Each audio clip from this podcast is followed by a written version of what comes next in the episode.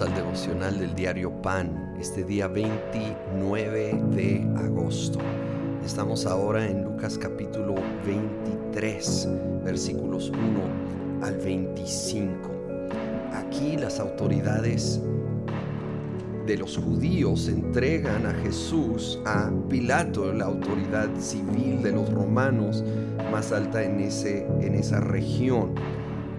Otro evangelio menciona el dato muy interesante que fue por envidia que entregaron a Jesús a Pilato. Fíjate nomás, eh, más que sus diferencias doctrinales, más que todo lo demás que ellos argumentaban, la raíz principal fue envidia porque las multitudes dejaban de seguir a los fariseos y, a los líderes y, y, maestros de la ley por seguir a Jesús. Y fíjate al extremo que los llevó la envidia a entregar al Hijo de Dios a la muerte. Una vez leí que la envidia mató el cuerpo de Cristo y lo sigue haciendo hoy en día y esto es trágico, aquí literal físicamente su cuerpo físico, pero luego hablando de su cuerpo, la iglesia es tan afligida, tan dañada por envidia, por comparaciones, cuando vemos a otra persona resaltar más, recibir más favor, más bendición o algún otro ministerio, alguna otra iglesia la reacción más natural, carnal, es envidia, es competencia, es comparación. Pero esto es totalmente lo opuesto del corazón de Jesús. Nosotros somos su cuerpo.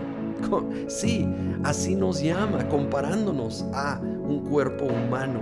Y, debemos representar el cuerpo. Y cuando una parte del cuerpo se siente bien, todo el cuerpo lo disfruta. Es como un equipo cuando un miembro del equipo hace algo bueno. Si uno mete gol, si es de fútbol, todo el equipo celebra. Que nosotros podamos soltar la envidia reconociendo que somos un solo cuerpo. Hay una sola cabeza y es Jesucristo que recibe la gloria. Somos un equipo. Y de nuevo, si uno le va bien, a todos nos va bien porque el capitán es Cristo y queremos que Él sea glorificado por encima de cualquier preferencia personal. Pero bueno, insistían los judíos en que Él, que Pilato mandara a Jesús a la cruz. Y Él como que titubea y dice, ¿por qué no suelto a, a alguien? Porque era costumbre. Y los judíos dicen que mejor suelte a Barrabás en vez de a Jesús. Barrabás sí que era un criminal terrible. había provocado una especie de rebeldía y había cometido homicidio. Sin embargo, Barrabás es liberado en vez de Jesús. Y aquí hay un cuadro simbólico. Todos nosotros somos representados en Barrabás. Todos nosotros sí hemos pecado. Algunos sí en maneras muy obvias, pero todos hemos pecado, aun si es en nuestras actitudes, nuestras palabras. Si somos honestos, todos reconoceremos que hemos pecado. Sin embargo, el inocente, Jesucristo, el Hijo de Dios, fue el que fue a la cruz y fue crucificado y llevó el castigo, llevó la condena, para que ahora tú y yo seamos libres y ya no hay condenación para los que estamos en Cristo Jesús. Así que regocíjate, regocijémonos en ese perdón, esa libertad y no aceptemos ninguna mentira de condenación del enemigo porque Jesús ya llevó nuestra condena. Señor, gracias. No hay palabras suficientes para decir Gracias.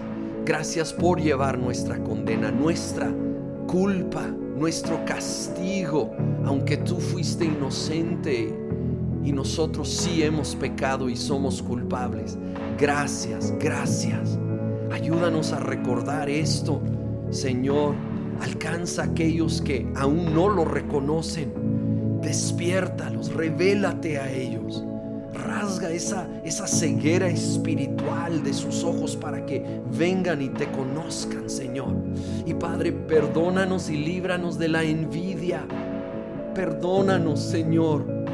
Bendice a, a todos nuestros hermanos y ministerios, iglesias que vayan en aumento, dando más fruto para que más y más personas te conozcan y tú seas glorificado más y más porque solo tú eres digno en el nombre de Cristo Jesús.